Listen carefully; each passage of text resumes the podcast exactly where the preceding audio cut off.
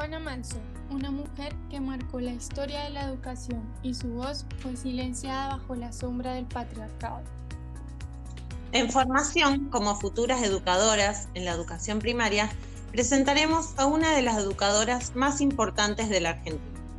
Hoy presentamos y conmemoramos a Juana Paula Manso, nacida en Buenos Aires el 26 de junio de 1819 y fallecida el 24 de abril de 1875, en la misma ciudad. Fue escritora, traductora, periodista, maestra y precursora del feminismo en Argentina, Uruguay y Brasil. Fue una de las primeras voces feministas que se oyeron en el país a mitad del siglo XIX. Fue la primera mujer que ocupó un cargo público en Argentina, bregaba por la educación mixta, un cuerpo libre y estimulaba los recreos, las clases de gimnasia, los patios de juegos las aulas abiertas y aireadas. Todos estos elementos inexistentes en las escuelas de entonces. Creía que las mujeres no debían callarse ante ninguna autoridad y no consideraba el silencio como una virtud. Sostenía que el principio que guía la vida es la búsqueda del placer y el alejamiento del dolor, y que esas eran las bases sobre las que debía organizarse la educación. Sus posturas pedagógicas eran consideradas amorales y pecaminosas, y fue acusada de loca, machona, indecente, histérica y enferma. Manso demuestra su habilidad para traducir a través del conflicto político la diferencia social de los géneros. Las mujeres no son miembros plenos de las organizaciones revolucionarias, excluidas de la esfera pública por tradición, tienen no obstante conciencia de su capacidad intelectual. Se opuso a la enseñanza sectaria, restringida y discriminatoria. Abogó por la educación popular, gratuita, metódica, mixta, científica, abierta a todas las clases sociales. Ella promovió fuertes elementos que componían el liberalismo que predominaba en el mundo. República, Constitución, Educación Pública, Prensa y Bibliotecas Populares. Propuso educar tempranamente en la libertad ilustrada, jardines de infantes.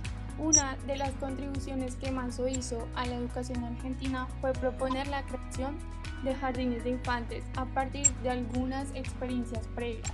Algunas escuelas tipo jardín habían comenzado durante el gobierno de Rivadavia en la década de 1820. Otra propuesta fueron las escuelas con metodologías progresivas. Utiliza términos como respeto, estímulo, voluntad de aprender, amistad, métodos modernos, igual sistema de educación en colegios públicos y privados. También incitaba a enseñar a través del juego. Manso era consciente de que no solo la escuela educa al hombre, sino la sociedad toda, aún desde los órganos de difusión. A partir de las ideas propuestas por Juana Manso, ¿cómo podemos pensar la escuela y la igualdad a través de su historia y cómo se ve en la actualidad? La escuela marca mediante mecanismos de clasificación, ordenamiento y jerarquización las posibilidades o el destino de cada sujeto. Estos procesos de distinción, por ejemplo, entre adultos, católicos, de evangélicos, ricos de pobres, de niños y niñas, están inscritos en lenguajes, teorías pedagógicas, reglamentos, lineamientos curriculares y también en las prácticas diarias y más cotidianas se instituyen a través de rituales, acciones y códigos que se van naturalizando. Bien, ¿de qué manera nos interroga el feminismo en el contenido escolar? Para esto queremos proponer una frase que nos deja pensando. La historia de todos los tiempos y la de hoy especialmente nos enseñan que las mujeres serán olvidadas si ellas se olvidan de pensar sobre sí mismas. Por eso, hoy es para Juana Manso, una educadora que luchó contra prejuicios e integró a la mujer en espacios educativos. El feminismo sirve para interrogarnos sobre el conocimiento acumulado, caracterizando por la centralidad en, el, en él posee el punto de vista de los hombres, es decir, el androcentrismo.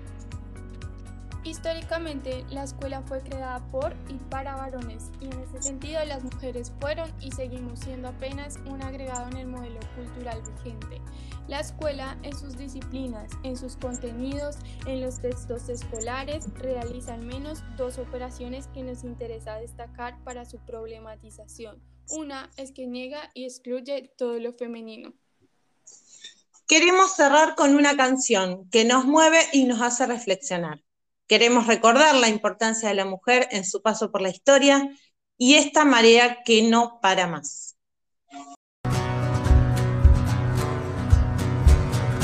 Que tiemble el Estado, los cielos, las calles, que teman los jueces y los judiciales.